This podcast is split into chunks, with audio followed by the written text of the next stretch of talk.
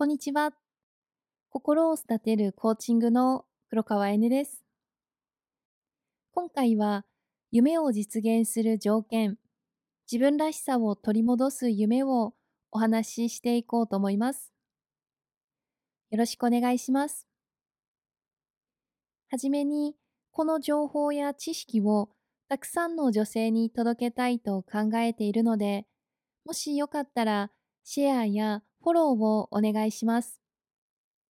私たち女性がもっと輝けるように一緒に応援していただければ嬉しいです。また、プレイリストに追加していただけると嬉しいです。それでは始めたいと思います。夢や目標が叶わないときは、それらが間違っているかもしれません。そんなときは、その夢や目標をもう一度考え直す必要があります。夢や目標が現状を肯定して気分を向上させるものなのかをチェックしていきましょう。夢が叶って今より良くなったり楽になったりさらにやりたいことができるようになると感じるならそれはただ今の状態を肯定しているだけの夢かもしれません。皆さんは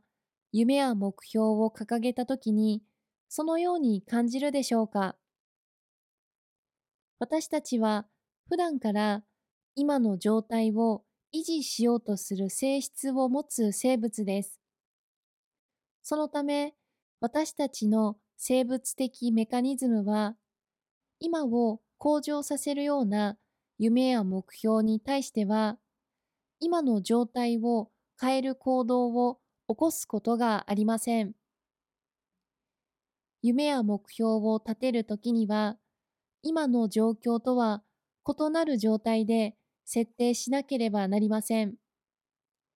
これはセルフイメージを変えることです。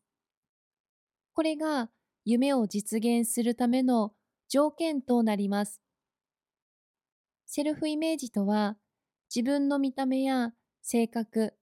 能力など、自分が自分をどう見ているかです。今のセルフイメージは、過去の経験によって形作られています。これを変えるには、過去を振り返って、その経験が今の自分にどう影響しているかを再評価することです。そうすると制限が外れます。制限を取り除くと、もしかしたら私は本当はこういった人間だったかもしれない。私はもっと多くのことができるかもしれないと思えるようになります。自己効力感、エフィカシーが高くなります。エフィカシーとは自己能力の自己評価のことで自分をどのように評価しているかを意味します。なので、まずは自己理解することから始めていきます。自分がどんな状況だと最も生き生きと活動しているのか、何に情熱を感じるのか、本当はどんな成功を夢見ているのか、その後、未来の自分が本当はどうありたいかを明確にして、そのための新しいセルフイメージを作ります。夢を実現させるためには、今のセルフイメージを変えることにあります。